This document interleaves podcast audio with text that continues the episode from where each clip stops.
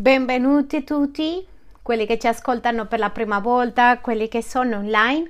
E questa è la seconda parte di una serie di predicazioni che abbiamo iniziato settimana scorsa sulle cinque frutti della unità. Ripetete come cinque frutti della unità. E stiamo parlando di cinque cose che possiamo ottenere se osiamo unirci voglio parlare di cinque cose che possiamo ottenere se ci uniamo come Chiesa, se ci uniamo con le nostre famiglie, se ci uniamo come popolo di Dio.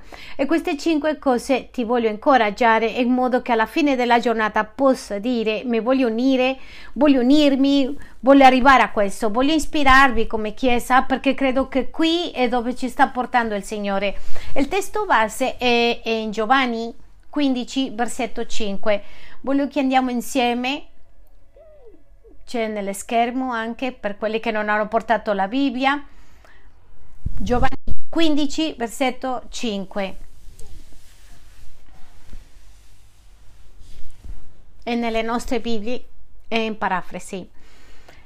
E prima di leggerla voglio che tu sappi che stiamo in un momento di crescita come Chiesa molto bello.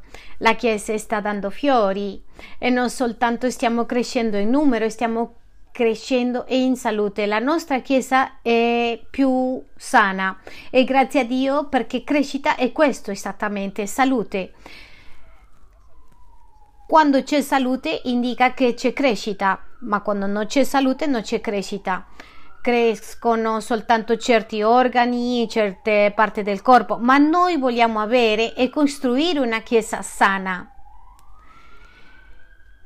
E uno dei segreti della salute è la unità e parleremo tra qualche min- minuto, non soltanto nella famiglia, anche nella Chiesa, anche in tutto ciò che facciamo. Per questo è salute, per questo stiamo insegnando sulla salute e che cos'è l'unità. Infatti il termine cancro si riferisce quando una persona ha cancro, significa che molte delle cellule stanno, non sono unite, sono divise. Tante stanno facendo un processo che altre non dovrebbero fare. E quindi c'è divisione. Questo è il cancro. Tutti i modi eh, nella Chiesa è una cosa simile la settimana scorsa abbiamo parlato di tre aspetti, dei tre traguardi. Voglio parlare di questo perché tu e io ci uniamo e decidiamo averne migliori matrimoni, avere migliori relazioni con i nostri figli e con la nostra chiesa e con la gente di fuori. Giovanni 15:5 dice questo. Io sono la vite, voi siete il tracci colui che dimora in me e nel quale io dimoro porta molto frutto e il frutto è salute. Allora il Signore Gesù ha chiarito e ha messo, ha sottolineato che una delle cose o la, l'unico modo di dare frutto, di portare frutto è attraverso la unità, ma la unità a Lui e in Lui e ovviamente l'unità in noi. Guardate cosa dice dopo quello che abbiamo letto, perché senza di me non potete fare nulla. Se non c'è unità non sarai in grado di fare nulla. Quindi quando osserviamo il frutto, quello che vogliamo ottenere nella nostra famiglia, nella nostra chiesa, deve essere basato nell'unità che abbiamo noi. La domanda è come stanno i nostri livelli di unità? Siamo uniti? Ci sentiamo divisi? Che cosa sta accadendo nella nostra vita? E ancora nei nostri cuori ci sono tanti che sono con il cuore a pezzi. E Gesù oh Dio devi unirli in questi momenti, in questo tempo.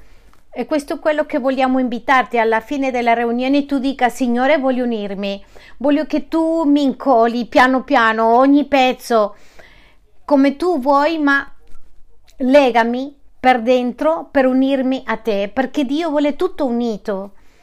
Allora, la settimana scorsa abbiamo parlato della mancanza di unità e ciò che produce il cancro nel corpo di Cristo.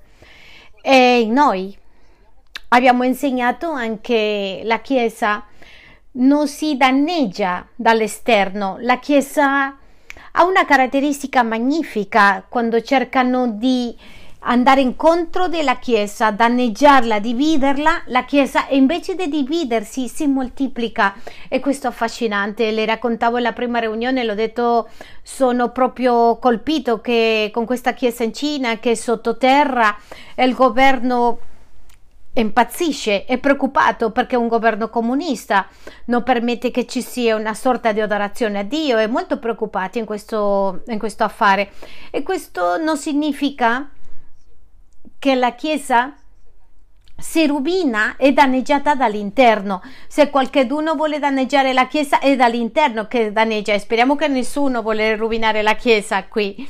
Ma dall'interno che è danneggiato, non da fuori, sino dall'interno, è quando la Chiesa perde e si indebolisce. E quasi sempre ha a che fare con... perché si rovina la, la unità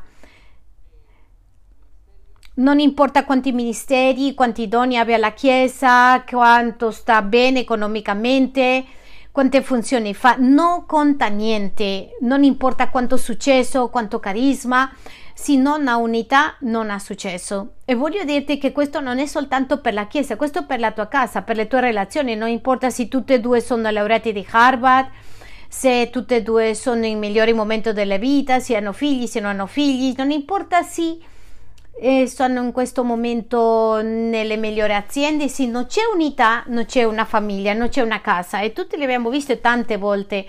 Forse sono due persone che ne lavorano molto bene, per il matrimonio sono un disastro e tutte e due darebbero tutto per uscirne da questa, di questa relazione. Perché? Perché non c'è unità, si sperimenta divisione, non importa se c'hai mezzi, figli, se l'uno li ama l'altro, l'altro, non importa se non sei unito sarà un fallimento. Quindi tutti sappiamo, conosciamo questa storia perché? Perché non, sta, non c'è la unità. Quindi la unità è molto, molto, molto importante e possiamo osservare in Giovanni 17, andiamo al versetto 21 e possiamo trovare qualcosa che abbiamo detto settimana scorsa, è la preghiera di Gesù per la Chiesa e mi attira molto l'attenzione, mi sorprende proprio perché lui non ha pregato per avere più persone. A volte vediamo questo bisogno e io dico, Signore, dacci più tempo durante la giornata per fare più cose, dacci più persone che possano fare cose diverse per raggiungere e fare altre cose. E Gesù ha detto, a volte pensiamo in anni a venire, vogliamo andare a un posto più grande e comprarlo ed essere là ma Gesù non ha pregato per avere edifici, case, templi, no, è interessante. Gesù ha pregato per la unità. E questo mi ha chiamato molto l'attenzione. Cosa significa che io devo entrare in unità con Lui? E che Lui vuole che io abbia unità e nella mia vita. Però vedo che è la stessa realtà nelle case. A volte penso, ah, se sposano due ragazzi, non hanno i migliori lavori, forse non hanno apparentemente il massimo delle situazioni, ma si sono uniti, uff, si mangiano il mondo, sì o no? Ma si sono divisi, questo matrimonio sarà un incubo, sarà proprio un, un viaggio di incubo in incubo. Perché? Perché non c'è unità. Quindi la unità è supremamente importante. Gesù ha pregato di questo modo in Vangelo secondo Giovanni 17:21 che siano tutti uno e come tu, o oh Padre, sei in me e io sono in te. Lui parla per tanti gruppi, per i discepoli, poi ha pregato per quello che sarebbero venuti dopo lui e dopo loro. Quindi lui stava pregando per noi.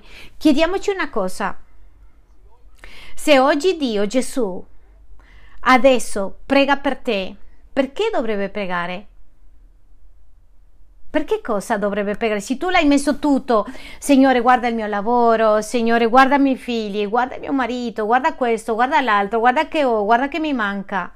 E Gesù dice: Io prego perché tu sei unito. Qualcosa deve avere dietro l'unità. ci deve essere un segreto molto grande, un segreto meraviglioso. E credo che questo è l'enfasi che vuole che capiamo. Abbiamo detto un'altra cosa settimana scorsa, che la colla della unità è l'amore. Sì? La colla della vera unità è l'amore. Non importa um, eh, lo sguardo motivazionale, dobbiamo lavorare insieme. Se tu sei sposato, ci sono gente che sono sposati per comodità, questa relazione non durerà, durerà un poco di tempo. C'è gente che sono sposati nella famiglia, hanno quelli che la cosa che le mantiene insieme è la competizione, questo non durerà, ma se si uniscono, questo durerà.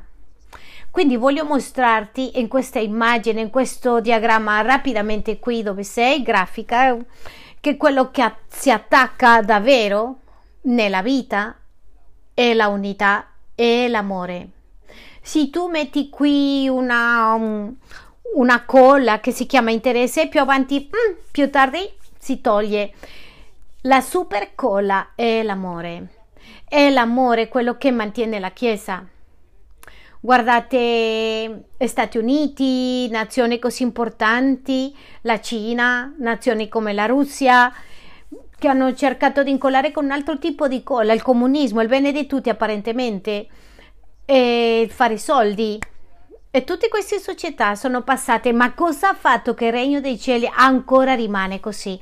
Che è incollato con amore e l'amore è il migliore collante, l'unica colla è così importante, questa colla è l'unico che dura, che fa che una coppia sia tutta la vita insieme. Quindi abbiamo detto una cosa nel mattino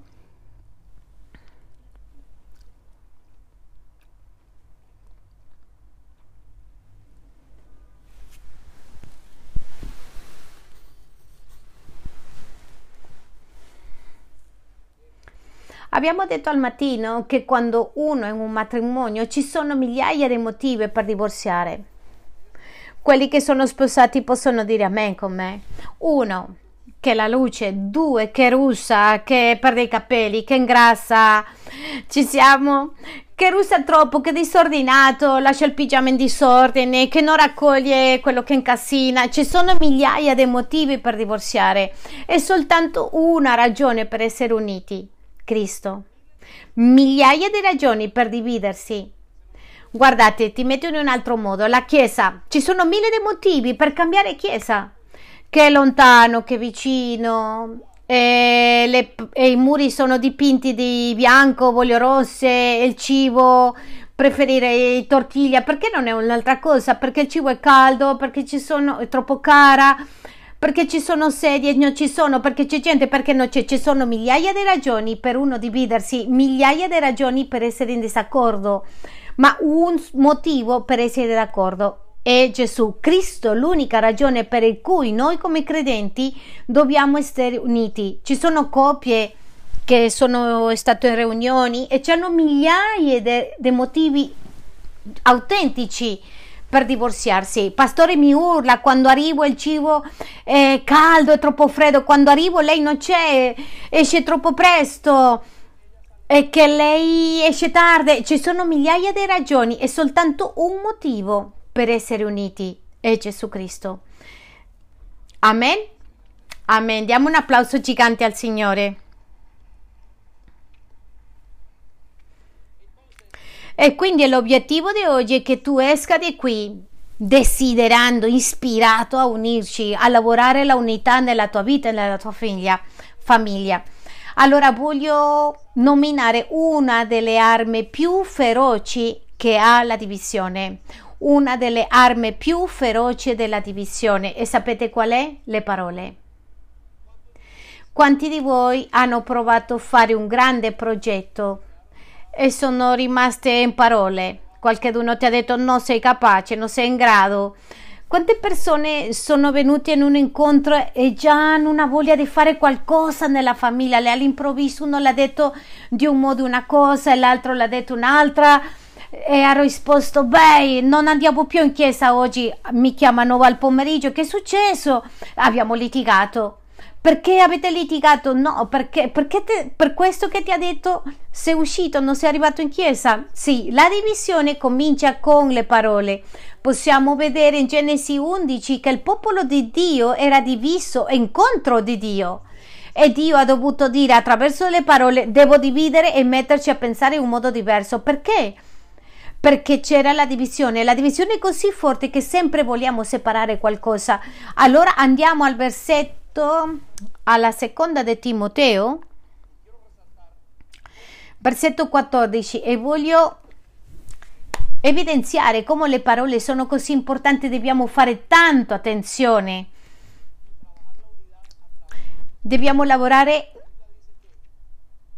tanto. La Bibbia dice la fede viene da ascoltare, da ascoltare la parola di Dio. E quando tu ascolti la parola di Dio, tu hai fede succede qualcosa quando tu ascolti la parola di Dio, tu ti unisci a Gesù, ma quando tu ascolti la antifede, quello che non è corretto, tu ti dividi da Dio. E io ho trovato persone che stavano molto bene, all'improvviso sono divisi, si sono staccati di Dio. E questa divisione, questa separazione ha costato tanto e tanto dolorosa. Ha iniziato con una parola. Voglio mostrarti come Paolo ha insistito alla Chiesa di osservare le loro parole e lo dice nella seconda lettera di Timoteo a Timoteo nel versetto 14. Ricorda loro queste cose. A chi? A tutti. E, scon- scongiurandoli davanti a Dio che non facciamo dispute di parole. Lui diceva ordina alle persone, ordina loro ordina loro. Questo è un comandamento praticamente per la Chiesa.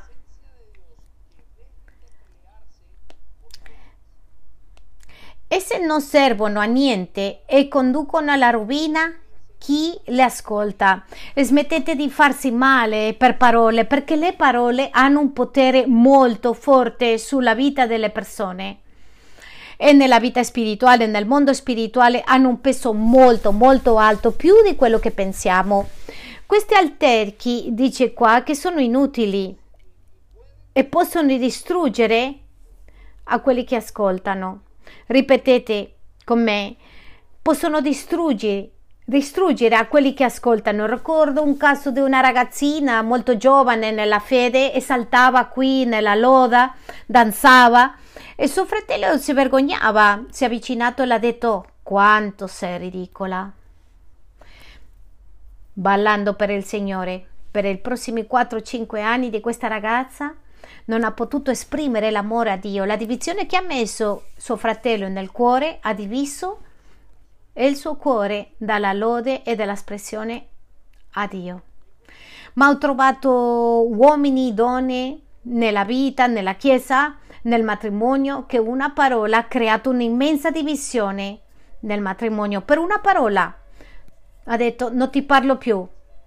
Magari lui non ne intendeva, ma questa parola ha creato, ha creato una bomba come un proiettile nel cuore, quello che l'avevano detto queste persone. E Paolo per quello ha dovuto insistere, per favore, Avete cura delle parole perché possono dividere qualsiasi cosa. Vi faccio una domanda. Che, che effetto hanno avuto le parole nella tua vita? Pensa alle parole di un fratello. Un, in questo caso che vi ho raccontato di questa ragazza era, erano figli dello stesso padre e della stessa madre. Ma pensate in quello che hanno sentito, quello che ha sentito fuori, parole che sono state come un proiettile al tuo cuore che ti hanno diviso di Dio. Devi rimettere la cola. Il, la cola è l'amore. Ci sono parole che sono state dette. Io ho familiari, ho fratelli, zii che si sono divisi e sono tantissimi anni che non si parlano. E come credente non capisco questo tipo di vita. Nemmeno tu. Più ti avvicini a Gesù, più capire perché Gesù non è divisione, è unità. Pensateci a questo un momento. Andiamo un attimino al versetto 16. Nello stesso capitolo Paolo di nuovo dice a Timoteo, ma evita le chiacchiere profane, perché quelle che le fanno avanzano sempre più nell'impietà.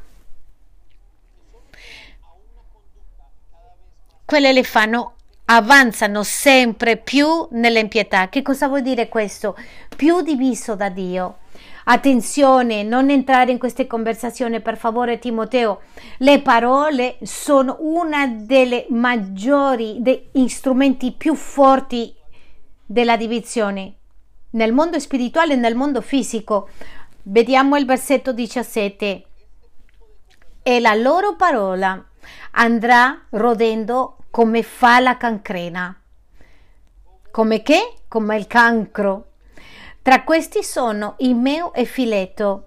Quando la divisione, quando la portiamo nella vita e le parole, le usiamo non per legare, non per incollare, creano un effetto devastante nelle persone. Che è successo? Non mi ha trattato bene ed è uscito e non, non sono mai più tornati a vedere, non, son, non sono mai più visti. Noi dobbiamo imparare a parlare, dobbiamo imparare a sentire, ad ascoltare. Non tutto ciò che dicono è corretto, non tutto quello che tu senti è corretto, non tutto quello che dice tuo marito, tua moglie è corretto, non tutto quello che diciamo è corretto. A volte ci sono uomini che hanno detto a sua moglie no, è che non ti amo. O ci sono mogli che hanno detto al marito per ferirli no, non ti voglio bene, non ti amo e c'è una ferita molto forte. È una ferita questa che non guarisce più perché? Perché non sono riusciti a mantenere l'unità. E nel versetto 23 torna e dice Evita inoltre le dispute stolte e insensate, sapendo che generano contesse. Paolo faceva enfasi nella unità è un'enfasi grande sulle parole per mantenere l'unità. Tu devi vivere, se vogliamo oggi in questa strada che Dio ci ha messo, ci ha dato, e vogliamo tornare discepoli di Gesù, dobbiamo imparare a mantenere l'unità. Lui è il segno della unità. Per questo andiamo, voglio portarti a cinque aspetti che tu otterrai se pratichi la unità. Cinque risultati della unità. Voglio ispirarti. Alziamoci un attimo in piedi, prendiamo aria, diamo un applauso al Signore gigantesco.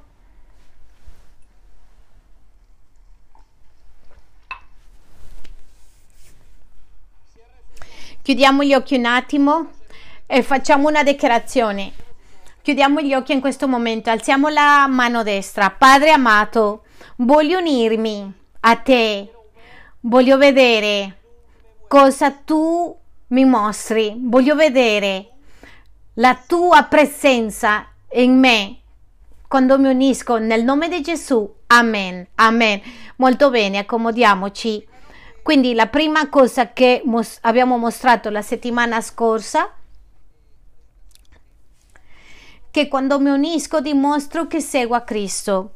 È il primo frutto della unità come credenti è mostrare che seguiamo a Cristo. La prima cosa, se, se vede, se vedrà che siamo uniti a Cristo, voglio dirti che questo è il simbolo perfetto della divisione, è il simbolo satanico più grande è la divisione. Divisione, come ho detto, quello che è successo nel giardino dell'Eden. Satana ha cercato di dividere l'uomo da Dio e l'ha fatto, è riuscito. E attraverso questa divisione tra Dio e l'uomo le cose sono accadute, il peccato ha tanto potere e le nostre vite hanno tante difficoltà. Forse uno dei motivi perché tu litighi nel tuo matrimonio così tanto che tu piangi, che ti deprime, è proprio a causa del potere del peccato nella vita dell'essere umano. Però il segno di Gesù è che unisce. Lui dice che è venuto a portare le pecore per unirle al Padre, quelle perse le univa al Padre. E il segno di Gesù è che sempre a unire, invece Satana sempre a dividere. Gesù unisce e, e vuole sempre portarci a quello buono, quello che riguarda il bene. Andiamo a Giovanni 10 versetto 30 e ti mostrerò il contrasto che questo ha in confronto al mondo spirituale. Io e il Padre siamo uno, Gesù sempre si mostra in unità. Gesù sempre dice io e il Padre siamo uno, sempre siamo uniti e così dovremmo mostrarci noi. Quando una persona si unisce a Gesù è come se si vede il Padre. Lo vedremo fra qualche minuto. Guardiamo il versetto 31. I giudei presero di nuovo delle pietre per lapidarlo. sempre che tu cerchi di unirti, sempre c'è qualcosa che ti mette in divisione. E che cos'è l'enemico? La divisione è qualcosa opposta alla parola, è quello che vuol, Dio vuole fare. Il segno di Gesù è la unità, il marchio del diavolo è la divisione. Allora ti chiedo com'è la tua famiglia? Come sta la tua famiglia? Come sta la tua vita? Come stai tu per dentro? Sei diviso? Sei depresso? La depressione è un tipo di divisione interna. Sei diviso nel tuo passato? È spezzato in piccoli pezzi? Emotivamente devono attaccarti pezzettino per pezzettino? o sei in unità, sei in una buona salute. È importante che tu capisca questo perché questo che tu riflessi fuori è il piano di Gesù e che tu ti unisca a Lui. Perché? Perché quando tu ti unisci a Lui, abbiamo detto nel primo verso, tu porterai frutto, tu sarai sano, tu crescerai. Una persona allora che è divisa da Gesù. Va, viene, cade in situazioni difficili, si sente male, si deprime. Cade in peccato, in situazioni difficili, trasforma questa vita in un disordine, ma quando Gesù viene e quando si unisce, va mettendo pezzo per pezzo, va mettendo, mettendo, mettendo a posto e diventa una persona che cresce, una persona sana. Questo è il segno di Gesù. Per questo se tu oggi vuoi iniziare, se tu sei incoraggiato, esci di questo posto cercando di unire la tua famiglia, cercando di unirti te per dentro, unire la tua cellula, la chiesa, unirti all'autorità come dovrebbe essere, Dio ti incollerà piano piano e otterrai salute. E una delle altre cose che mostrerà che tu sei stato con Gesù, perché questo tipo di unità soltanto la può vedere Gesù. Le dicevo all'inizio che i regni, eh, paesi hanno cercato di unire eh, l'essere umano di tutti i modi e sempre finiscono a dividerli, però Gesù non succede e continua a unire le persone. Per questo la prima segno di una persona che si unisce è che dimostra che, Ges- che segue Gesù. Andiamo a Giovanni 13, versetto 35 e lui dice ai discepoli ci dice a noi, da questo conosceranno tutti che siete miei discepoli, se avete amore gli uni per gli altri. Tu non devi essere unito per dire ah io sono unito alla mia chiesa, quindi voi credete che io sono un seguitore di Gesù. No, tu dimostrerai che segui Gesù perché tu desideri la unità. Gesù è un pacificatore. Gesù dice benedetti operatori, pace perché riceveranno il regno dei cieli. Dio vuole che tu lavori l'unità per continuare verso avanti e con l'unità ovviamente con lui e la gente lo riconoscerà. Guardate, questa settimana mi diceva una persona, il padre, mi diceva una ragazza che aveva, il padre non viene in chiesa per qualche motivo non le è piaciuto, non hanno avuto l'occasione di capire bene chi è Gesù. Ma lui diceva una cosa, guardate, io non vado in chiesa, ma io osservo una cosa, come vi amate. Come vi amate e voglio dirti che forse non sia d'accordo, ma questa gente si ama. Questa gente si vuole bene e vedo l'amore tra l'uno e l'altro. Guardate, sai cosa significa? C'è l'amore di Gesù questa gente sta mostrando che segue Gesù. Quindi il tuo matrimonio deve dimostrare questo. Ti faccio una dichiarazione molto importante, voglio che l'ascolti con le orecchie spalancate, voglio che la capisca anche. È meglio molte volte che i genitori non siano convertiti a genitori che sono nel Vangelo e sono divisi. Le ripeto, è meglio per i figli avere genitori che non, de, non conoscono di Gesù, avere genitori che conoscono di Gesù e tra loro sono divisi. Il danno è molto molto grande, è immenso perché quello che noi diamo, quello che noi trasmettiamo è quello che abbiamo dentro, è la unità, la divisione tra il credente e Gesù e rimanete divisi con Gesù. È per questo che a tanti ragazzi gli costa molto unirsi a Dio, perché hanno visto nei genitori questa divisione. È molto grave, la unità essenziale nella vita familiare, nella vita spirituale, che tu non puoi superarlo. Per questo Gesù ha pregato non per i tempi e per le macchine, ha pregato per essere uniti. Tu devi unirti. Quindi il tuo livello di unità mostreranno chi è Gesù. Allora tu non hai bisogno di dire ai tuoi figli chi è Gesù, perché loro ti osserveranno. E quando ti osservano chi è Gesù, vedrà se sono divisi o no. Sentite, se tu non sei unito bene bene a Gesù, i tuoi figli lo capiranno. Loro non sono sciocchi. Loro notano la unità con Gesù, la tua unità con Gesù e dicono questo non c'è consistenza, non capisco, il papà dice questo e poi fa quell'altro. Come si chiama questo? Cos'è? Quando una persona dice una cosa e fa il contrario?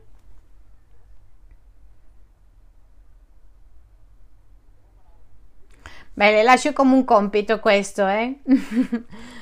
No, no, molto bene. Ok, a questo, questo momento. Quindi la prima cosa a cui tu puoi ottenere, si lavori la unità nel tuo cuore e che metterà qualcosa dentro di te. C'è qualcosa che accadrà. E non sto solo parlando nella chiesa, sto parlando con la tua coppia, con la famiglia. Lavora la unità. Lavora, uniti alla tua coppia Donna, unisciti al tuo marito, marito, unisciti a Cristo e i tuoi figli si uniranno alla sua mamma. E ci sarà la unità in tutta la casa. E questo è quello che Dio vuole e mostreranno che Dio è con voi. Quindi la, cosa, la, la prima cosa che dimostreremo è se tu esci di qua ispirato, desiderando lavorare con la unità, il figlio dice lavorerò la unità con mio padre, mia madre, proverò, lavorerò con loro non importa quelli che chiedono, proverò a unirmi a loro. Voglio dire che la vita comincerà a cambiare e, e dimostreremo che Gesù è con noi.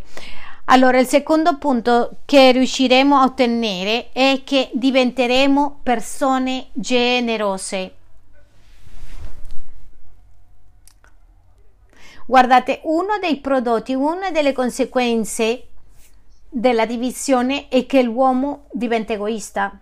Quando l'uomo è stato con Dio e l'uomo aveva, è stato creato per avere un rapporto con Lui continuamente, per dipendere da Dio. E Dio lavora con l'uomo. E c'è, questa è una relazione. Ma quando è stata la divisione, cosa è successo? C'era egoismo. Avete visto una casa divisa? Il papà cosa cerca? Eh, quello che gli piace e la mamma cerca quello che gli piace a lei ma avete visto una casa unita il papà cerca quello di lei e lei cerca quello del papà. Ci siamo? Perché c'è unità. Si cercano. La unità porta generosità. È indispensabile per noi perché è fondamentale. Ascoltiamo questo. Perché tu non puoi seguire Gesù Cristo se sei egoista. E il Vangelo è disegnato per persone generose. Ripeto, il Vangelo è progettato per persone generose o per trasformare la gente in persone generose. Beh, cosa vuol dire, pastore? No, non sto parlando soltanto dei soldi, sto parlando di dare. E ho detto settimana scorsa e dico con molto rispetto, spero che nessuno lo prenda male. Si, si sposano i zoppi, si sposano i bruti, si sposano i magri, ma non si sposano quelli che sono egoisti. E questa è una realtà perché più passa il tempo, meno vogliamo condividere. Più passiamo il tempo da soli e meno vogliamo condividere. Questo è vero, a meno no. Più passa il tempo, tu meno vuoi condividere. Allora, cosa fa la unità? La unità mi fa diventare una persona generosa. Perché? Perché fa che io mi do alle altre persone dico il Vangelo non si può vivere, non può essere vissuto di un modo egoistico, non c'è modo. La persona che vuole vivere il Vangelo, ascoltate questo, la persona che vuole vivere il Vangelo egoisticamente soffre molto. Perché soffre? Perché ogni volta Dio le deve mm, stringere un pochettino in tutti gli aspetti, perché l'invita a dare, perché il Vangelo soltanto si può vivere se tu dai. Non è che Dio non vuole vivere con, con gli egoisti, no.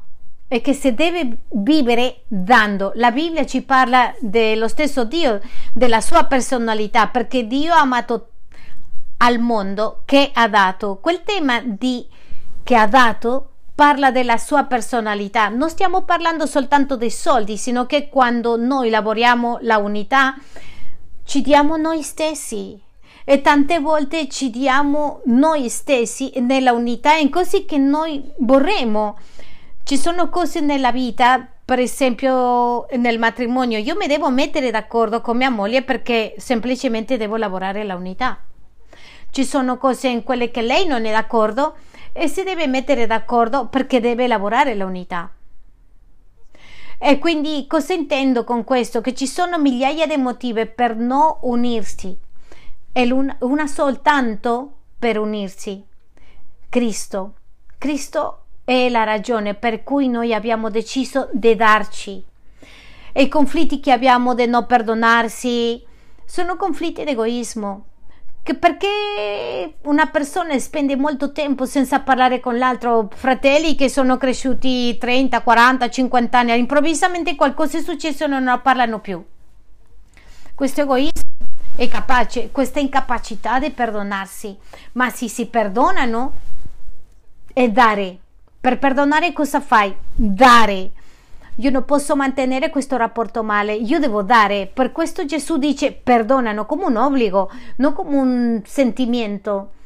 Hai notato che la parola di Dio dice perdonare come un comandamento, non lo dice come un'opzione, come una, un sentimento, una sensazione.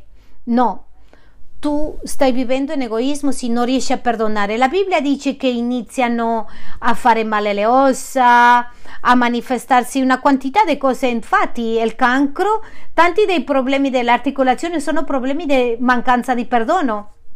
Questo lo sanno tutti, la neurolinguistica in tutte le parti, la psicomatizzazione di tutto quello che pensiamo e crediamo, i nostri sentimenti. Perché? Perché non voglio perdonare, la radice del non perdonare è sono egoista perché devo perdonare io. E non si può vivere la vita in Gesù se sei egoista. Quindi si soffre molto, Signore, perché sono così? Perché non va bene questo? Perché sei egoista. E siamo egoisti quando noi, pensiamo, noi non pensiamo negli altri, quando noi non pensiamo nelle persone con cui viviamo, i nostri figli, i nostri parenti, quando non pensiamo in altre persone.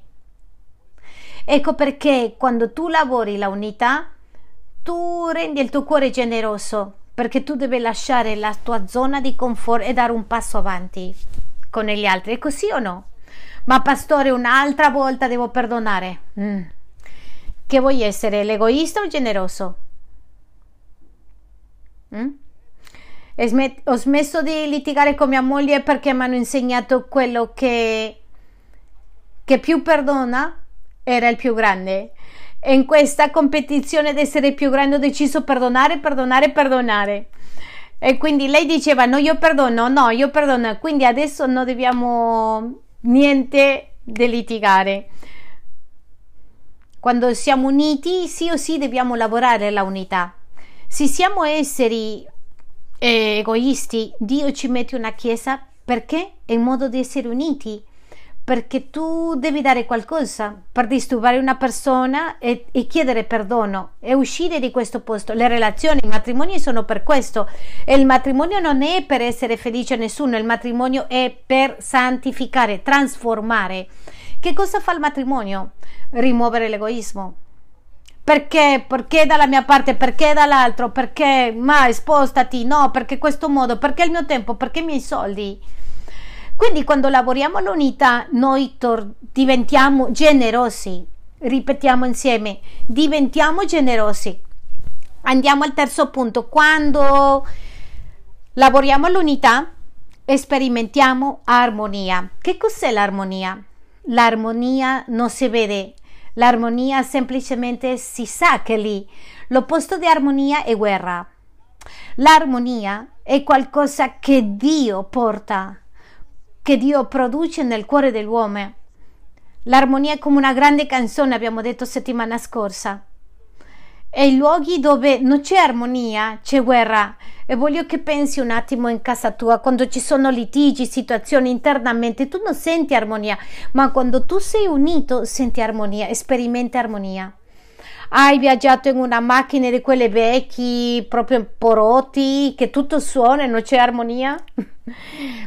Tanti eravamo così, ma quando siamo arrivati a Gesù ci aggiusta, ci unisce, ci incolla e non suona più.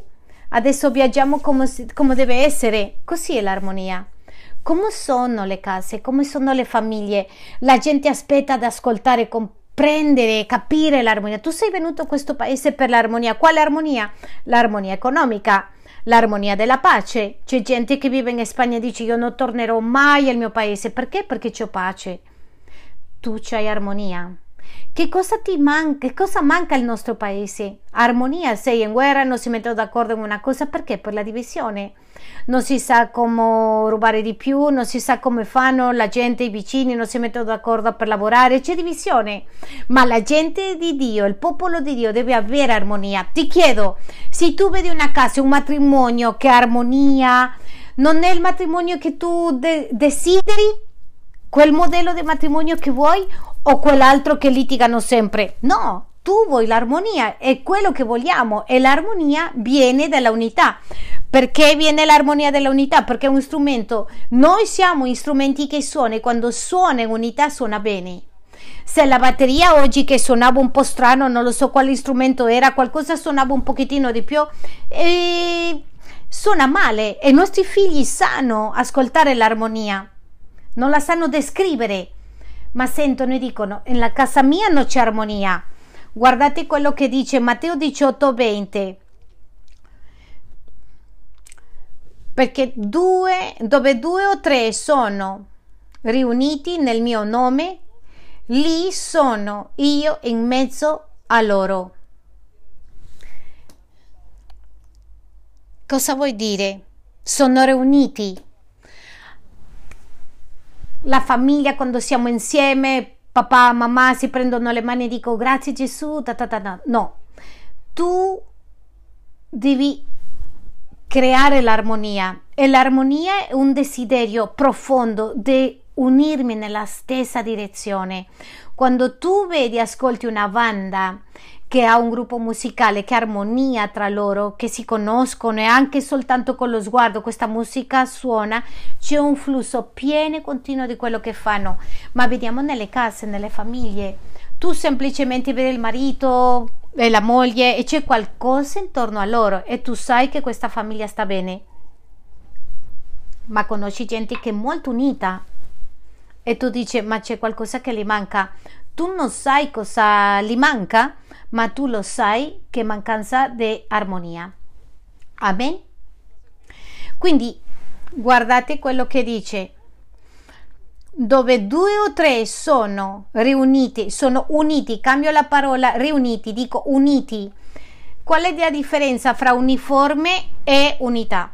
Uniforme dove dicono fratello, fratello, fratello, sorella, pastor, pastora. No, io ho bisogno che tu ti unisca. La unione è diversa alla uniformità. Tante volte sono confuse con la unità e Dio non ha bisogno di uniformità, non abbiamo bisogno di parlare dallo stesso modo, vestirci dello stesso modo. Quello che ci serve, sapete cos'è? È che tutti siano uniti. Forse con questo accento del gringo, dell'equadoregno, del cileno, del colombiano, dell'espagnolo, tutti hanno una cosa diversa, non hanno bisogno di parlare dello stesso modo, ma dobbiamo unirci, perché uniti possiamo raggiungere, ci sono mille ragioni per non essere unite, ma soltanto una per essere uniti, è Cristo. Andiamo al quarto punto, al quarto obiettivo che tu otterrai se ti, uni, se ti unisci, è ricevere potere Diamo un applauso al Signore.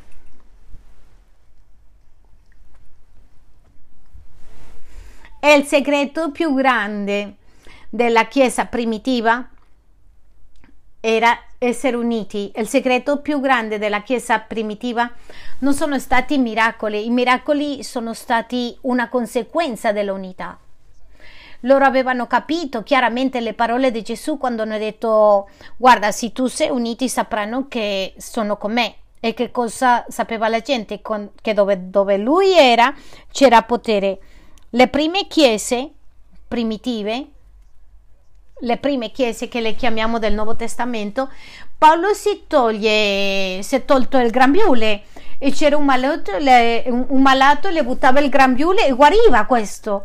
C'era tanto potere. Erano uniti. E voglio pensare che erano uniti perché avevano molto chiaro che loro sono stati con Gesù. Loro sapevano che erano così uniti che quello era, li portava a avere questo potere per fare tutte le cose che hanno fatto. Soltanto 12 discepoli hanno cambiato il mondo. Adesso ci sono 100 migliaia e l'impatto è molto piccolo. E l'impatto è piccolo noi pensiamo che è grande ma l'impatto della chiesa molte volte è molto molto piccolo. Perché? Perché le chiese non sono unite ma non le chiese come tale i membri della chiesa che non sono uniti a fare discepoli come si deve, l'impatto è molto piccolo. Invece la Chiesa primitiva, ascoltate quello che succede, andiamo a Atti 2, 1. Quando il giorno della Pentecoste giunse, tutti erano insieme nello stesso luogo. Non erano uniformati, erano uniformati, non ho ascoltato, erano uniformati come erano? Unanimi, erano insieme con, un so, con una sola anima, un soltanto un pensiero. Era uniti con, nel più profondo del cuore. E cos'è successo? Dio ha rovesciato il potere sopra di loro.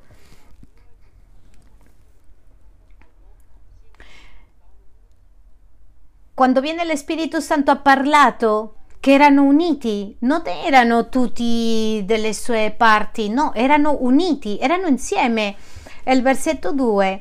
Improvvisamente si fece dal, dal cielo un suono come di vento impetuoso che soffia e riempie tutta la casa dove essi erano seduti. Erano molto uniti e non arriva alle altre parti sino alla casa loro.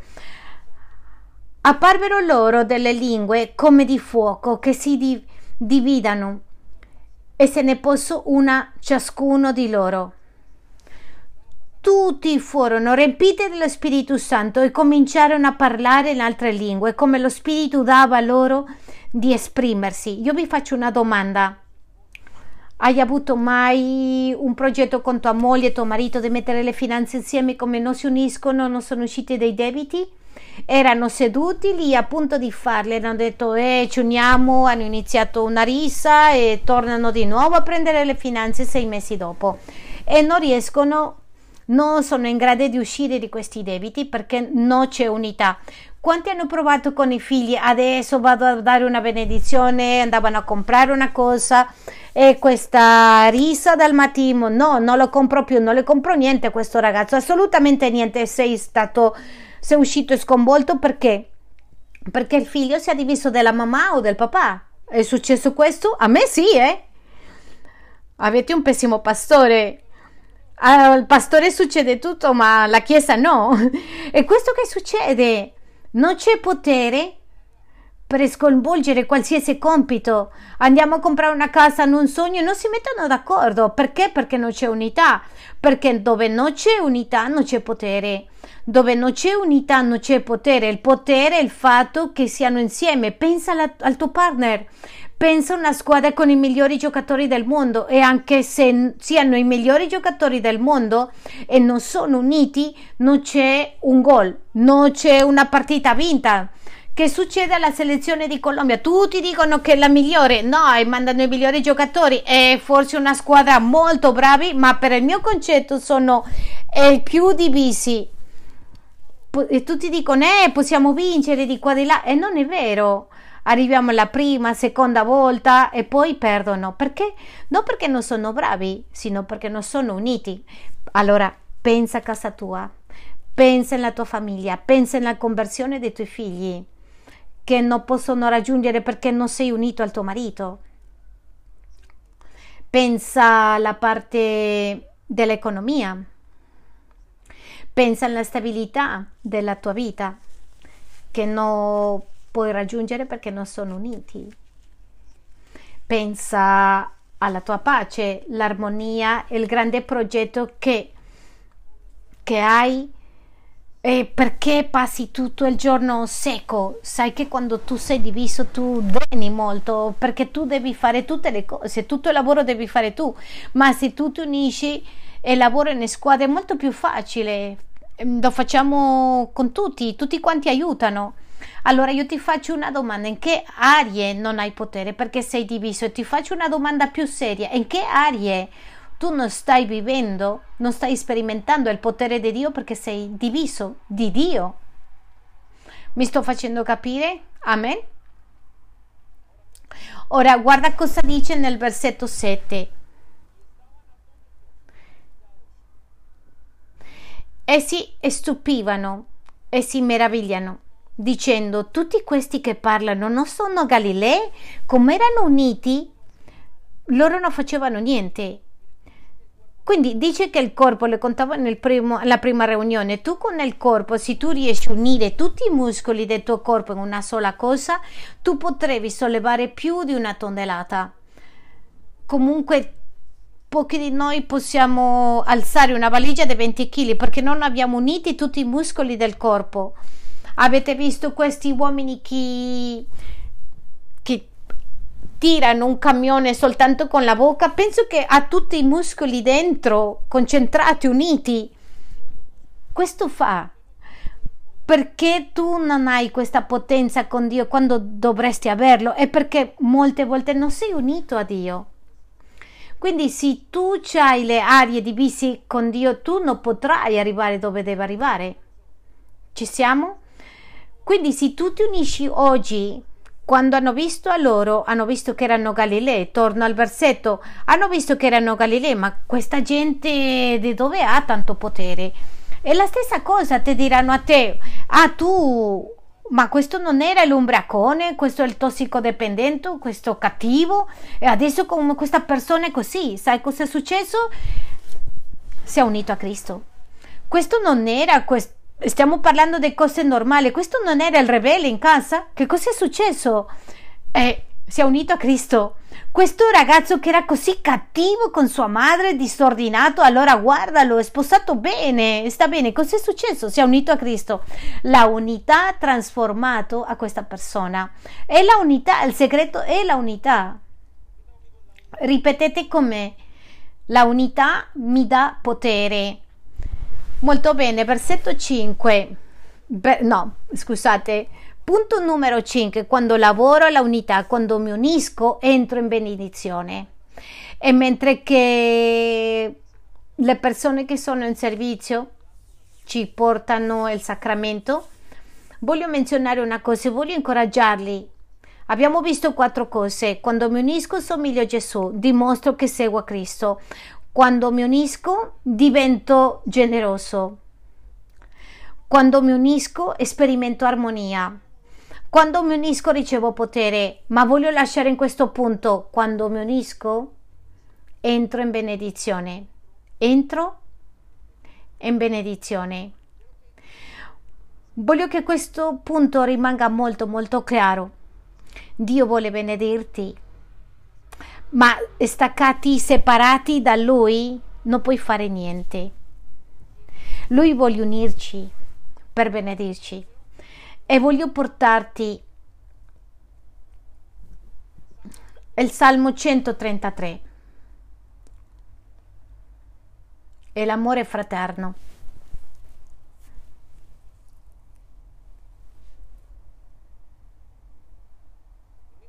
E guarda cosa dice il Salmo 133. Canto dei pellegrinaggi di Davide. Ecco quanto è buono e quanto è piacevole che i fratelli vivano insieme. E quando leggo questo versetto ho capito qualcosa.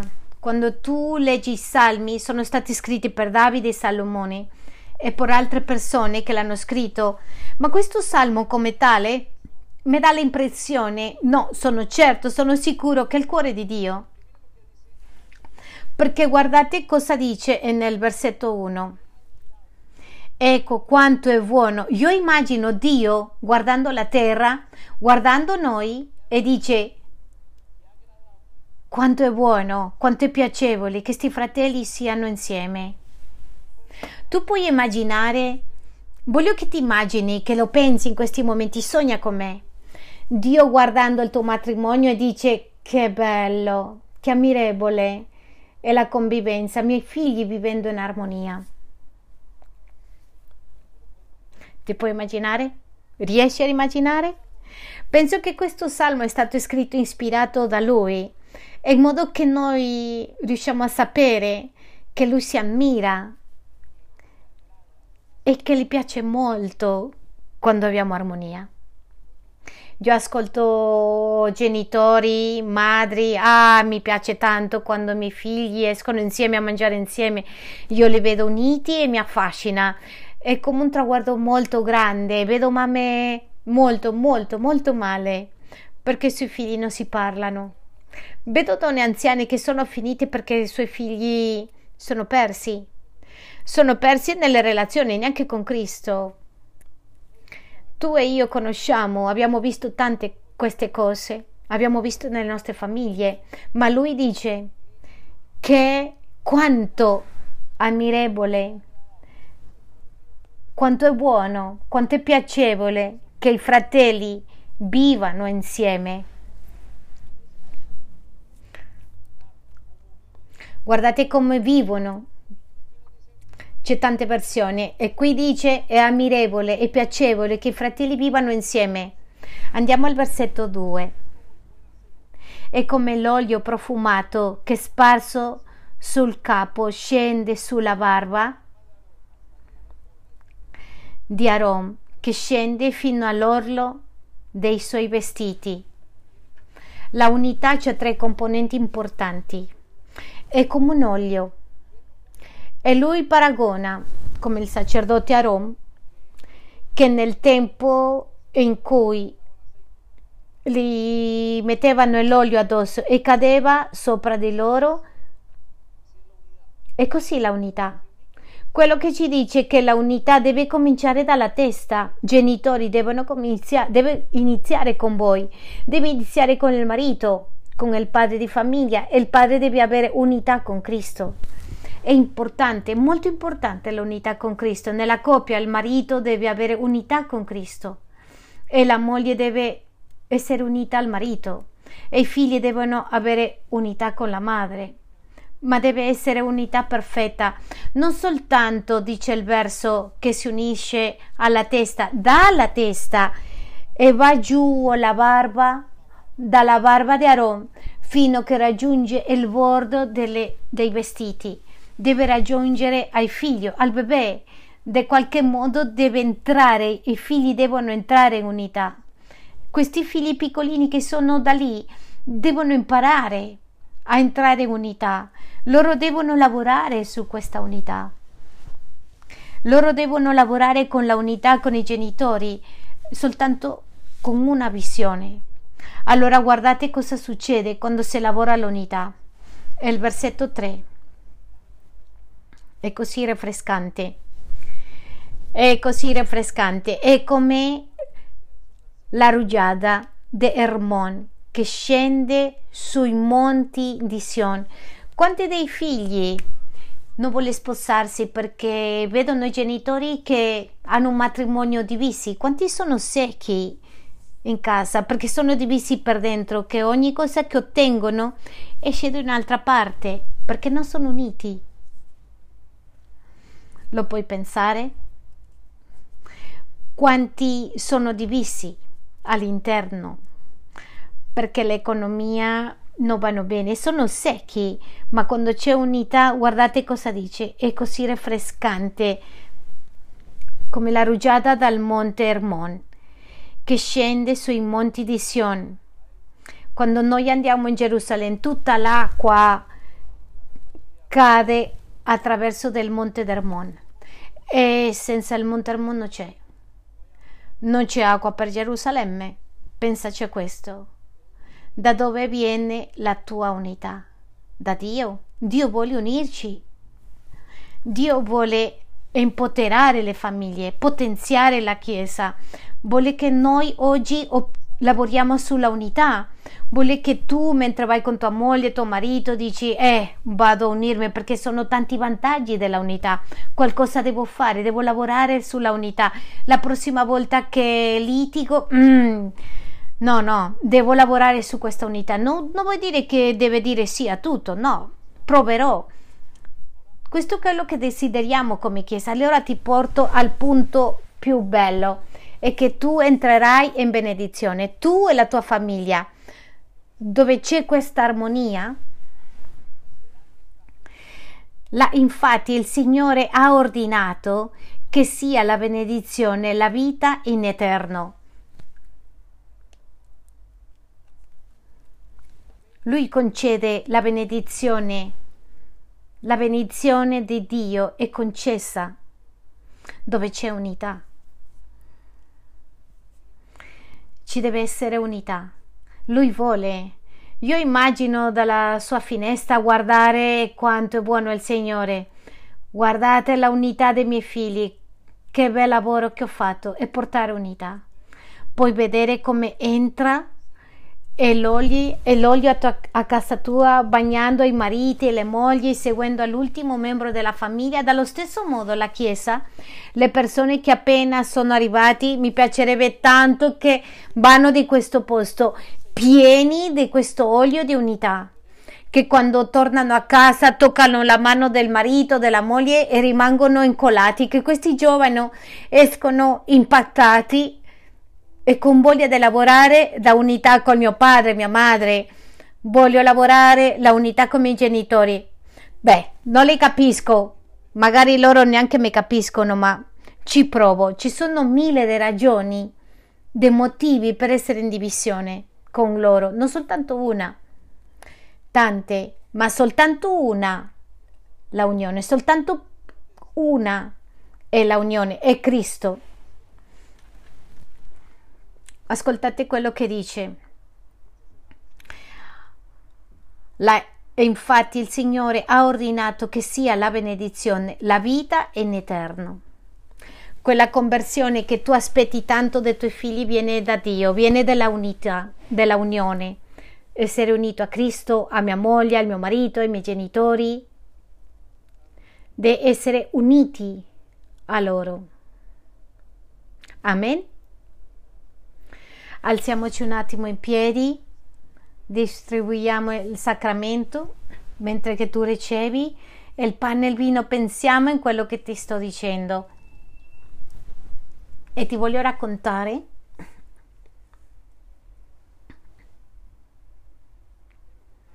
voglio raccontarvi che la supercola del nostro interiore è Cristo tu immagini questo, hai, mantieni questa immagine chiaramente, pensa questo, pensa in tante parti, forse ti hanno tradito, forse sei stato abusato, forse non hai soddisfatto le tue aspettative e tu hai deciso di dividere. Sai cosa significa decidere dividersi? Non parlo mai più con questa persona, mai più.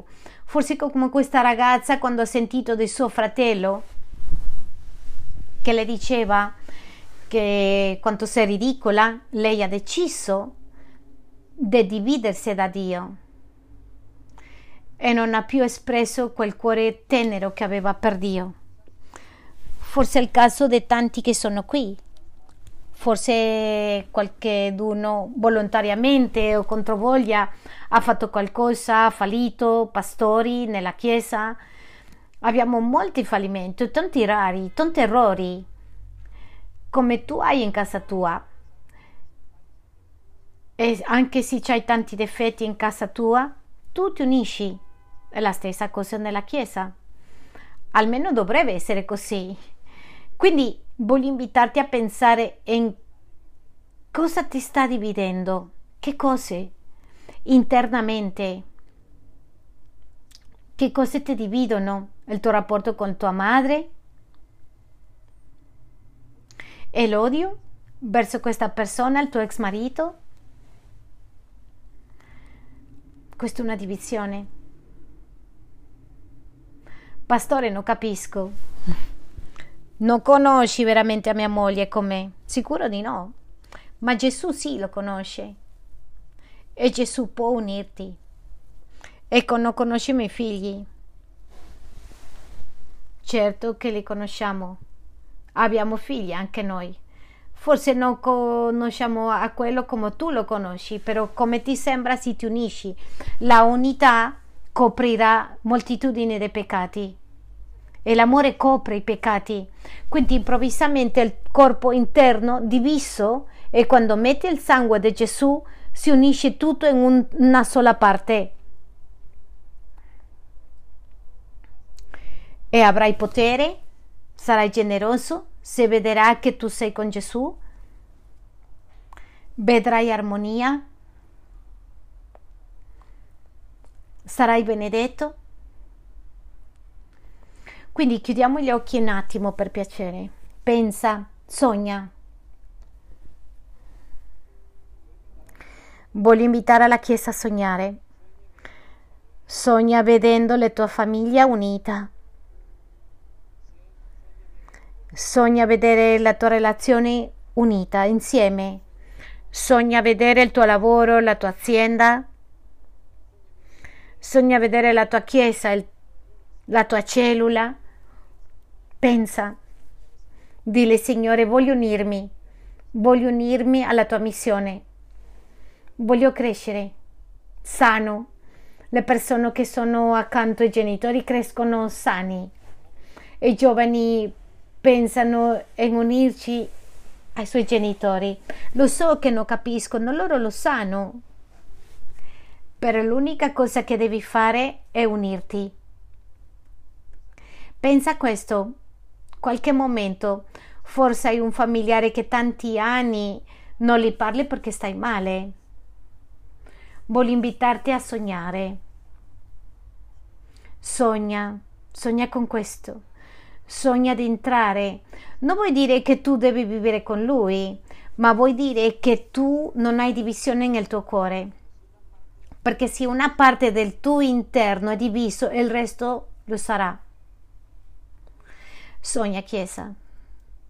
Sognate una relazione migliore con i tuoi genitori, con la tua madre, anche se già fuori di casa da tanti anni. E certamente lì dove sei diviso con Cristo, ti voglio invitare a sognare con Lui.